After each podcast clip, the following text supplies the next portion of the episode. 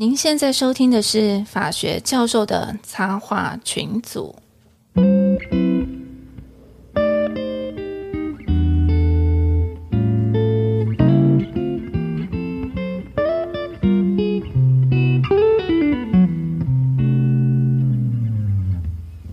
Hello，各位观众，大家好，我是陈空桥，欢迎大家来到法学教授的插画群组。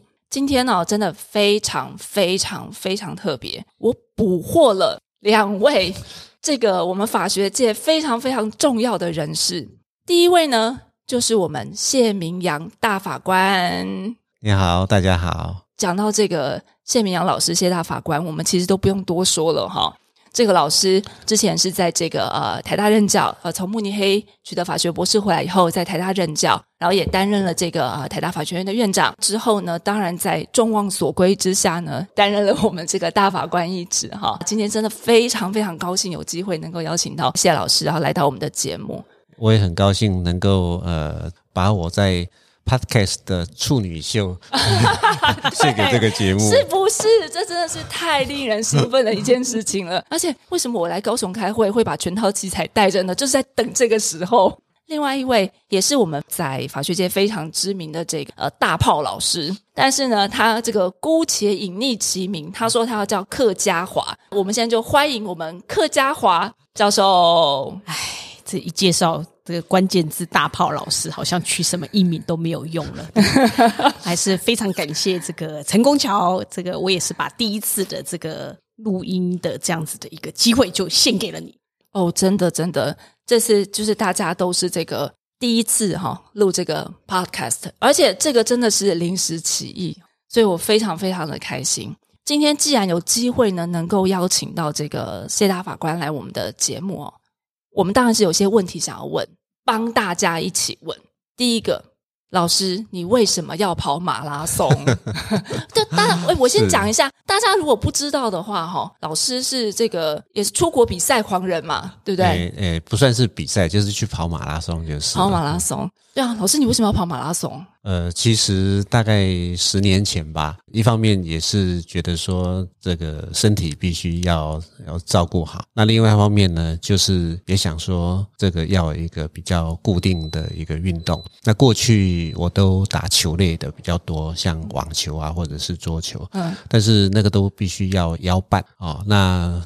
跑步其实就自己呃这个鞋子穿了衣服换了就就出去随地跑啊。那所以老师你是有人带你入门吗？还是你突然有一天突然早上醒来就觉得哎我今天要来跑一个步像那个阿甘一样？呃，其实一开始我跑步呃在当时在美国在做 b 艇的时候，嗯，然后就想说那要动一动，那因此呢就开始跑。那可是跑了一百步之后呢，就觉得说我的天呐，这实在是不太像是我的朋友啊，那就觉得蛮喘。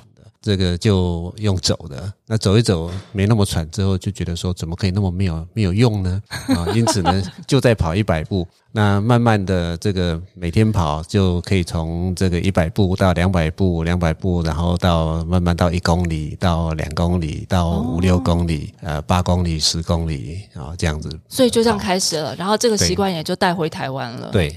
哎，老师，你是赤脚跑是不是？还是穿拖鞋跑？因为跑步有很多流派嘛。是是是，我是比较习惯在跑道、操场的跑道上跑，那就打赤脚跑。那很多人问我说，为什么要打赤脚跑？对啊，吸收这个吸收天地精华。no no no，其实最主要是因为我去看了一本书，跑步的书，中文翻译叫做《天生就会跑》。那里头他去介绍，就是说，呃，其实人类最自然的跑步的方法呢，其实就是赤脚啊。那这个而不是穿鞋，这个我呃真的就这样子赤脚就开始在跑，而且在跑道上还算是蛮安全的。到目前为止，我累积的这个跑步的里程数呢，已经呃算是相当高了。有多少？有没有跑到从台湾跑到美国再跑回来？还是已经可以跑到月球了？快快回来了吗？嘿嘿，这个台湾到美国大概一万出头公里，看到西岸或者东岸。哎，西岸的话，它差不多是一万公里。那我现在累积的这个。呃，数大概就是一万七八千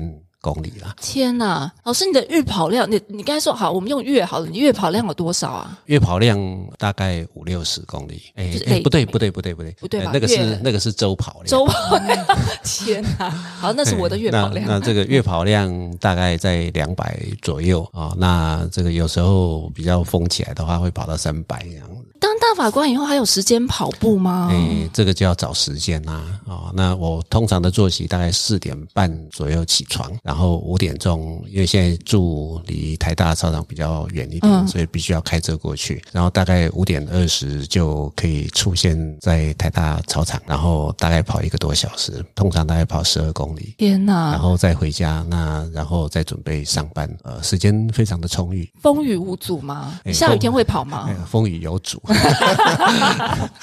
因为我觉得呃跑步是追求健康啦，嗯，那这个下雨其实湿气蛮重的，那对这个身体不见得是好。因此这个呃如果下雨或者是跑跑跑道是湿的，我就呃让自己休息一下，因为呃、跑步也是需要休息，休息。哎，老师，那你会像时下现在很流行的，会去什么练间歇跑啊，然后会是练什么练哎 LSD 啊？这个就是快要接近比赛的时候，就是有赛事的时候才会稍稍去做一下。那平常呃其实没有那么规划，我就跑的比较随性一点。跑那些间歇跑，其实必须要很大的决心，真的，我就冲出去以后就停下来了，完全没有办法再来第二次。对对，那呃所以呃，我一直暗示自己说，应该什么时候要去跑一下课表这样子，但是、啊但是就是呃呃下不了这个决心。但另外可能也是跟时间，因为时间是比较固定的固定的对对，那呃这个有时候练这些间歇跑都必须要有伴有朋友，就是跑友一起一起跑，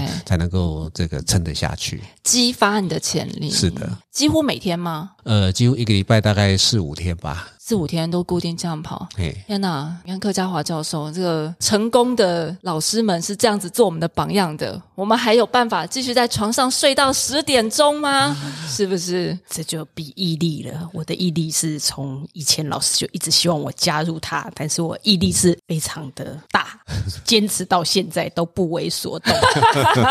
老师说，那个刚开始跑一百步，然后就是让他这样子呃什么下定决心要开始跑，像我还是不要开始这一百步好了，就不会有这种决心的这个产生出来。老师每次问说我有没有运动，我说有有有，老师我有运动，我最从大的从楼上十楼走到一楼吗？嗯，这个当然不是 我的运动，一直持续的，就是每天开车的时候脚板子踩着刹车跟油门，这是也是我的运动。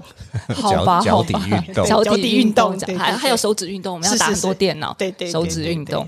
老师，那你跑过最印象深刻的赛事是什么？就是这个富士山的马拉松、哦啊，就富士山下面，那绕着它的呃两个湖跑，那那个时候温度大概两三度啊，然后后来还有点下雪，哦那跑起来真的是很刺激这样子，哎，那是怎么样刺激？是路线很刺激，还是很冷的、呃就就是很冷啊，哦，哎，但是跑一跑其实也 OK，但是就是不能停下来。哎，它那个富士山有坡吗？没有没有，因为它它就是它旁边的一一个是河口湖，另外一个是我记得是叫西湖啊、嗯就是两个湖，然后就各绕一圈，就是全马四十二公里这样。哦。因为我记得去跑京都马的时候，就要一路跑到蓝山嘛，我就想说天哪，这个我坐公车去都觉得远，我要怎么跑？哎哇，也是跑了，是也是跑完了，也是跑完了。是啊这个到国外去跑马拉松是很大的享受啦，特别是到日本，嗯因为他们的市民啊，这民众大部分都是夹道欢迎，然后把家里面有什么好吃的东西全部都端上来。哦，那这个就拿在路边，然后会叫那个小朋友啊拿一个托盘，对然后在旁边让让你拿，然后就看那些小小孩子就非常的可爱哦，那，这个在那边跑，其实心里面的感觉就是说，哦，每跑一公里就少掉一公里啊、哦就很很励就志对，就是觉得说，哇，那这个来这一趟来日本这样子就快跑完了，这个就觉得好珍惜，要更 enjoy 在这上面，对，我记得我那时候是第一次跑名古屋，那那时候其实练的不够，然后大概三十 K 以后，大家就快死了，然后就一路哭一路哭，想说我为什么还不能结束？我为什么还不可以结束？一路哭，后来就经过一个养老院，然后里面的那个大护理人员就是把呃老人们就是推出来，就一整排轮椅在那边，他们很开心替我们拍手，我就爆哭，我想说人家都已经这样在帮你这边帮你加油，因为很冷嘛，马拉松季节都很冷，你还有什么理由不跑下去？是哦所以那个感觉很很不一样。然后我就从三十 K 到一路哭到四十 一路哭回去，是 是，这是很棒的这个经验。其实我是觉得说，每一个人一辈子都应该要去跑一次马拉松全马。客家华教授听到没是有？把它列为人生的下一个重要目标。对，因为 你要知道，就是说要懂得如何去坚持、嗯哦。那这个其实跑步，呃，像这种长距离的跑步，你自己的这个呃心智，呃，必须要相当的坚强、哦。那特别是说在体力各方面都负荷的已经是快不行的这个状况底下，你还要再能够跑下去。老师，那在这种时候，你都跟自己讲什么？哎，我就也没有讲什么，反正就是看距离 越来越近，就觉得说，哎，这个蛮 happy 的哦。哎，那有时候跑步，呃，我不会特别想什么，经常就是放空哦。那像在国外跑的话，因为沿街的风景啊都不错啊，然后有很多市民，所以说，哎，就这边跑一边观赏啊。哦，那这个呃，有时候呃，像现在的工作，有时候有遇到很多困难的工作。对啊，哦对啊，老师，这个地方我就要问了，因为很多人都会好奇，大法官到底都在忙什么？其实法律人听到大法官，每个拳都要立正站好。对于所有的呃法律人来说，那是最顶的。然后他们说的一切，对于考生来说就是要背的。然后对于法学教授来说，就是你要能够去了解他到底对于这个法律的诠释嘛。但是对一般人来说，大法官到底大什么？到底大法官到底在忙什么？老师可不可以帮我们讲一下？是这个呃，前两天才在 FB 上看到说，法律人最感到最痛恨的一件事情是大法官解释又出来了。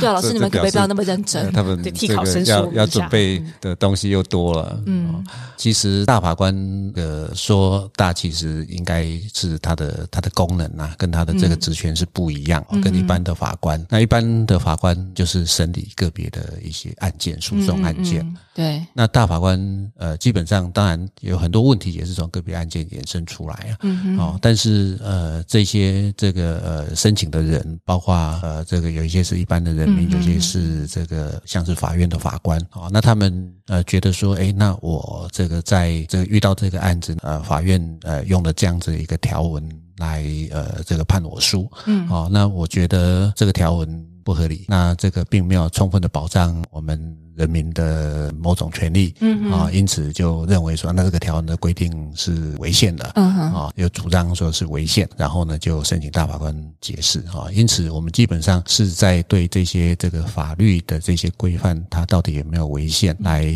进行审查啊，那我们并不是对个别的个案的这个裁判啊的这个是否正确去加以审查。我讲一下哈，什么是宪法？如果就是听众有不知道宪法是什么，你就想象那个金字塔，然后呢，宪法就是在最顶端的那一个，由宪法来管所有的法律，所有的法律都不能够违背那个宪法。老师，我这样讲没有错吧？是的，哎。呃，其实呃，在这里经常会就是说比较难的事情呢，就是会遇到说这些法律所要保护的一些我们叫做法益之间的一些冲突，特别是说个人法益跟这个公共利益的这个法益之间的一个冲突。老师，你可以跟我们具体举个例子吗？就是在你可能经手，或者你不方便讲你经手的案子，然后或者已经已经解释出来了，你觉得有哪个案子是你特别让你很费神，或者是说你觉得这个事情是不是真的？去衡量那个利益，衡量很久，是。这样的情形。哎，这个呃，利益衡量其实就是每个大法官他都要去衡量，而且每一个人有自己的一些想法，因此每一个人的利益衡量的出发点、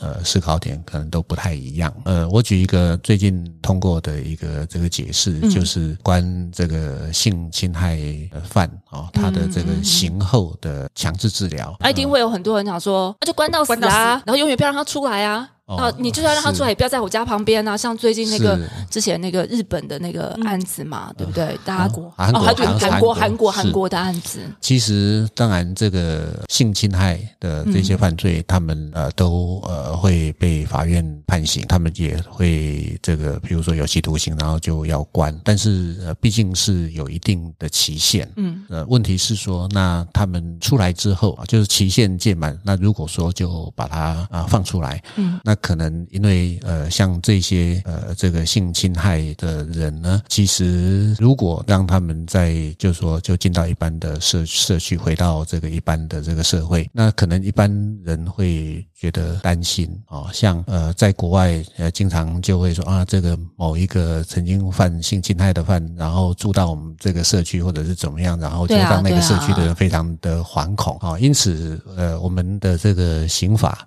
有有这样子的一个机制，就是呃规定说这个刑后那要强制治疗，嗯哼，哦，要呃让他在一个这个医疗的这个处所，然后呢呃待着看能不能把他治好哈、那但是其实这个是很难的，因为对啊，他有办法治好吗？呃，其实这个据研究，嗯呃，这个、呃目前还没有什么呃适当的的一些呃治疗的方法，可以让他真正就是说痊愈，就是说他就不会再有那样子的一个性侵害的一个倾向。那这种情形其实就会产生呃一个问题，就是说，好，那呃他不容易治好，那但是我们强制治疗，那强制治疗基本上就会牵涉到说那。到哪里去强制治疗？那我们目前就是这个呃，我们所处理的这个案子呢，就是一个这个性侵害的一个犯罪的人，嗯他呢被关了几年之后，然后呢就这个强制治疗。那强制治疗大概我记得大概九年左右。老师，我问一个问题，因为我不是这领域的专家嘛，我不是刑法的，所以我不是很了解。他这个强制治疗的时间，还有他的那个刑期，会因为他当初性侵的情节的轻重有差别吗？呃是呃，依照我们的法律的这个规定呢，它呢是必须要一再的评估。哦，他会他就会要评评估嘛，然后呢，要评估到说再犯的危险显著降低为止，哦。它才可以放出来。哈、这个只是那后面那个强制治疗的时间嘛，对不对？对这个就呃有一点麻烦哈，因为刚刚讲的这个其实也并没有非常呃好的一个疗法可以来治疗哦，因此这个就有一个这个视线的申请人呢，他呢就被关了呃相当长的一段时间，他就觉得说这样子侵害到我的人身自由。哦，那不应该这样。那这个确实是，特别是说我们去看强制治疗的处所，嗯，譬如说，呃，这个申请人他是在这个台中监狱里面的培德医院，他在这里头接受强制治疗，其实他那跟坐牢也差不多吧。跟坐牢是差不多，因为他就是在监牢里头，其实他也没有行动太多的行动的自由，也不能出去啊、哦，那很多行为都受到限制。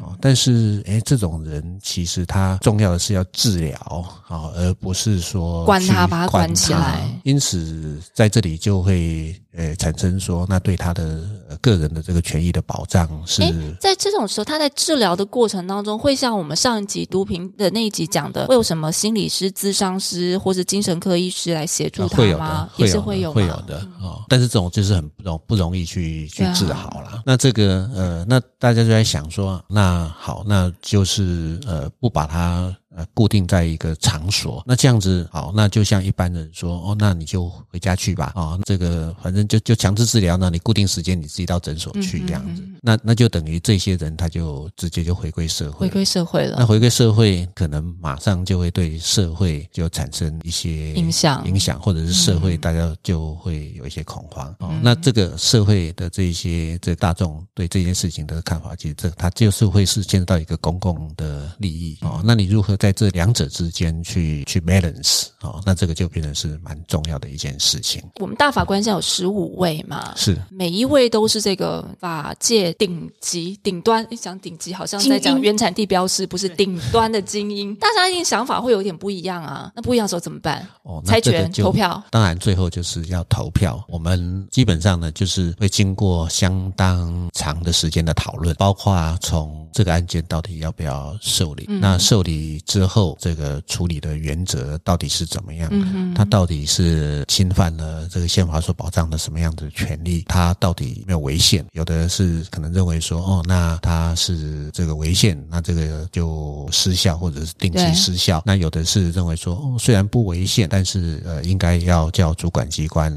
要定期改善啊，嗯啊、要检讨改进。那这些各种做法都有。哎，那老师，你们会不会遇到很多很奇怪的案子？比方说司法不公啦，为什么法院这样判我？他一定是有问题，然后就想要来跟大法官澄清。呃，倒不是澄清，他们就会会写事件申请书。嗯哼，那事件申请书当然就是很多他们会觉得说，呃，特别是一些呃在在监狱服刑的受刑人是啊，他们会觉得说我根本不应该关。法院在认定的时候呢，呃，认定犯罪事实的时候，对我一些有利的证据，他并没有采取，或者是说，我觉得法法官的这个量刑太重了啊，那这个不应该这样子等等。那像这一些都会牵涉到就是法律的这些这个解释适用，或者是说犯罪事实的认定的问题。对那这些不见得是属于大法官所会处理的哦，所以说，呃因为刚刚已经有讲过，我们不会针对大法官，不会针对个案，然后来看嘛。对对对，哦，所以呃，在这种情形底下，我们就会把它不受理，除非是有非常极端的情形，嗯哼，哦，譬如说像过去我们处理过一件这个大麻的案件，嗯哼，那那件大麻的这个案件呢，它呃基本上它就这个几株的这个嗯呃大麻而已哦，但是依照这个我们的刑法的这些这个好像上次有说，好像你只要什么持有、运送什么，就会变成死刑、无期徒刑。对对对，至少是五年以上的有期徒刑哦那就非常的重啊。对那在这个时候就会牵涉到说，哦，那法官不管是怎么样去减，嗯那这个减下来的刑度都还是很重啊。嗯那在这种情形底下，呃，才会去去处理它哦，认为说哦哦，在这个时候呢，在法律的规范上面，并没有去考虑到这些个案情节的这轻重，而一律嗯嗯嗯呃这个处以呃多重的这个刑。哎，所以老师，我这样听起来，以前您是这个智慧财产权领域的专家嘛？感觉上大法官要通才耶，什么都要懂哎。呃，法律领域真的是很广，嗯哦，那有很多是行政的这些法，行政嗯的嗯呃这些规定。那当然很多案件是刑法，那甚至于说也有一些民事案件也会有。嗯哦，那、呃因此呃，其实不见得我们每一个大法官对所有的领域都都了解。哦，嗯但是呃，大法官基本上这些法律的这些基本的训练呃逻辑都已经是非常久了。哦，那。也都非常的熟悉，那也呃，这个就是一些法律的基本的原理原则的的都能够了解啊、哦。因此，在处理这些个案的时候呢，那重要的就是说，可能要这个再补充一下啊，这个领域它的一些呃比较专业的这些知识好。那我们会呃请助理收集呃很多相关的资资料啊、哦，然后要进行大量的阅读，哦、然后呃刚刚问到的就是说，在审理的过程中，呃，其实大家会花很长时间讨论。那哦，所以大所有大法官们会一起开会，然后一起讨论，然后针对这个案子有一些辩论或者是争执。对，然后呃，几乎是字斟句酌。哦，那呃，当然会有一个负责的大法官先写出初稿，嗯哦，然后大家再来逐一的讨论。这个有时候光光呃，这个一段文字，可能大家就会讨论一整个上午这样。哦，那甚至于说，有时候就会这个大法官可能不支持啊、嗯那这个你如果这个拿到足够的票数的话，那这个可能这个解释也会也过了，不会也会过不了。哦所以这个可是我们常看到还会有啊，为什么学生这么痛恨解释？因为你除了要看解释文本身，你还要看有的就是协同意见书，还有不同意见书。对对。那这个是所有人都可以写不同意见书嘛？只要我不同意，是啊，是啊，是啊。哦，那当然你，你必须要在开会的时候你就表明说我不同意。哦，嗯那对对于这个呃这这段文字或者对整个解释我都不同意哦。那呃这个你在表决的时候就呃不能够按同意票嘛。嗯嗯哦，那你可以写这个不同意见书，那也可以写可以写全部的不同意见或者部分的不同意见，或者是说有时候是协同意见。哎，老师问一下，所以只要你不同意，就要自己写一份吗？呃，对不对？呃，但是、呃、还是想要表达？对对对，就是还是想要对一些大法官来讲，其实他觉得说，呃，我觉得这样子，呃，大虽然大大多数法官啊是认为呃大呃应应该这样子，但是我不认为这样子啊，因此这个呃我有我自己的一些想法，我要表达出来。确实，那那这个那他就会去写这不同意见意见书。那有时候可能有几位大法官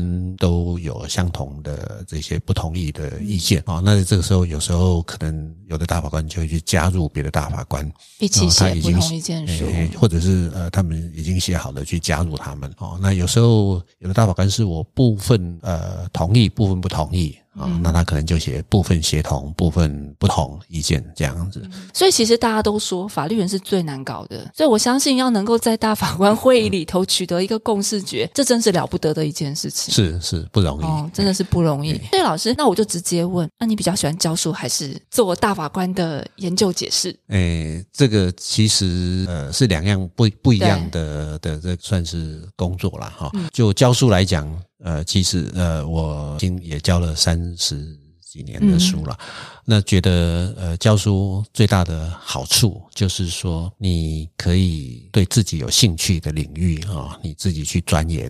像我们成功桥就对科技呀，对这个制裁的领域非常有兴趣。这个是中年妇女的 二副业。然后这个我们客家华也是一样啊，对制裁的领域，或者是说对这些制裁的判决有兴趣，狂热狂热，或者是国外的理论啊，这个有兴趣去研。研究哦，那这个真的是就是说，在学术自由底下，这真的是有很大的挥洒的空间了。嗯嗯，哦，那大法官呃就不一样，因为他受限于这些解释的案件。嗯，哦，那然后呃，这个一旦受理，那可能呃这些领域不见得是你一开始就很熟悉的领域啊，因此就算是会。要比较被动的要去学习呃很多的这些知识哈，那当然就是呃大法官的的一个呃另外的一个部分呢，就是说呃这些案件，譬如说手头上有很多案件，那我到底哪哪几件我觉得说它有宪法上的价值，那呃值得去受理、值得去处理的。哦，那去把这些案件把它挑出来，然后去征得其他大法官的这些这个支持，说啊，这这个案件是愿意是是是值得去我们去探讨去受理。哦，那那这个其实呃，这个又是另外一种成就感，这种跟跟教书的这个成就感就就不一样。老师会觉得压力很大吗？当然压力很大，嗯啊，因为呃刚刚讲的这些解释，它通常都牵到人民的权利或者是公共利益哦，那。那或者是这个这这两者之间的一个衡量，哦，所以呃，这个解释出来，呃，它影响很大。那这个不只是这个呃申请人他会受到影响，还包括这些主管机关啊，甚至于法院啊，他们在审理以后的这些案件的时候，都必须要发了这些我们解释的这些内容。内容是是，所以当然压力是很大，所以。跑步是有助于舒压的，所以老师，我其实很好奇，像一度从德国念书回来嘛，然后在台大任教，然后我们所有我们这个领域的人，没有人不会看老师的教科书，然后就是如神一般的存在嘛，对不对？不要讲。然后那所以老师，你对你自己的做事情的要求跟标准是什么？你如果遇到不会的事情怎么办？你如果遇到很累的事情怎么办？你如果遇到不想处理的事情怎么办？其实我觉得最重要的是自己的兴趣啦，哦，就是说，特别是在学。术界，那你自己找一个你自己有兴趣的领域，那你自然就会有那个动力驱使你再去做进一步的去做研究啊。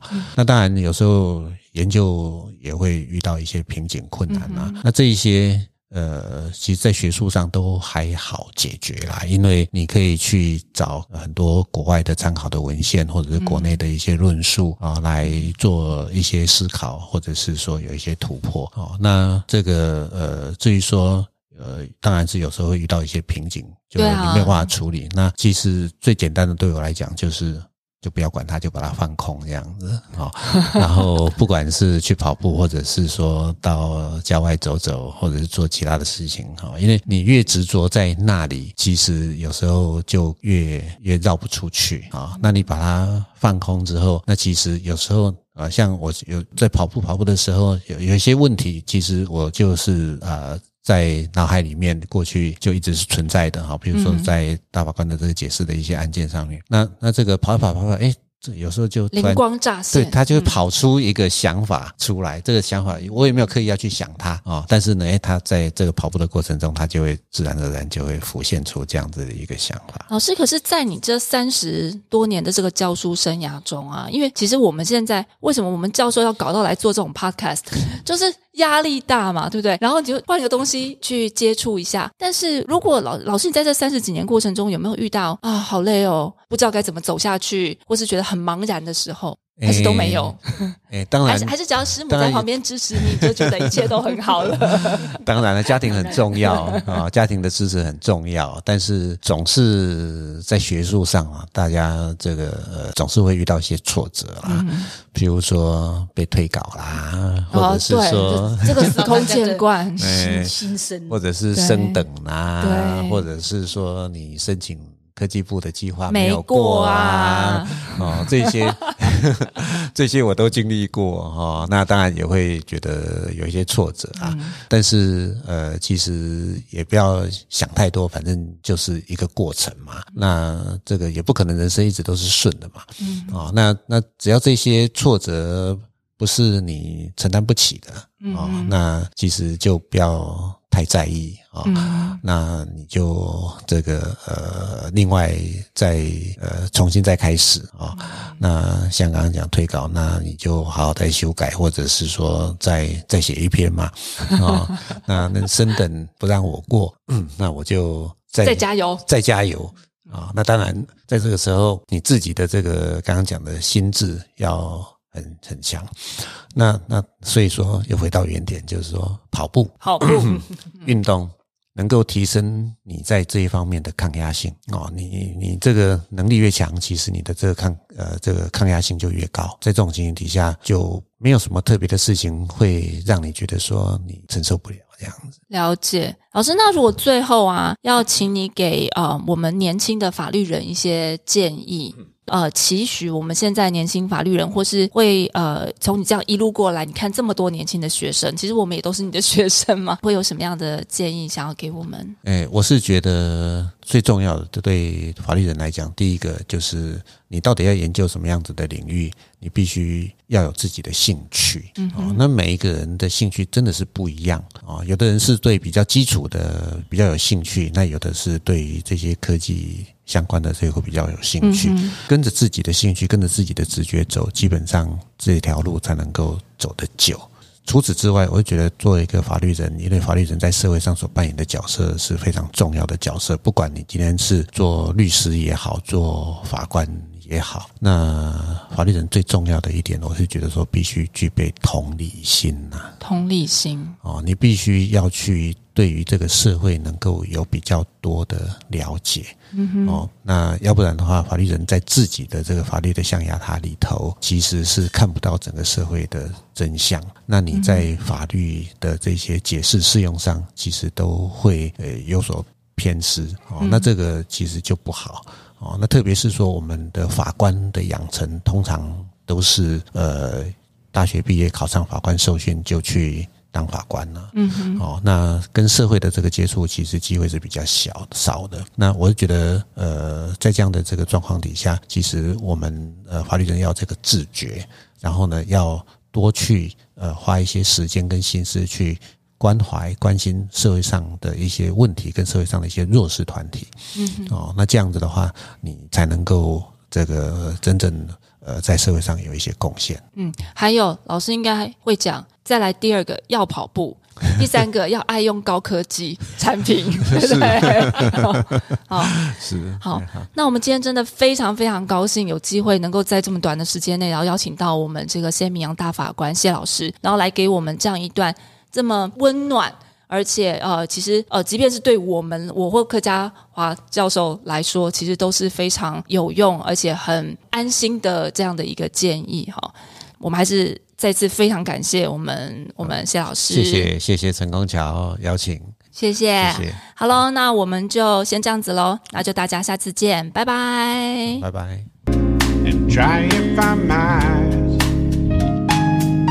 I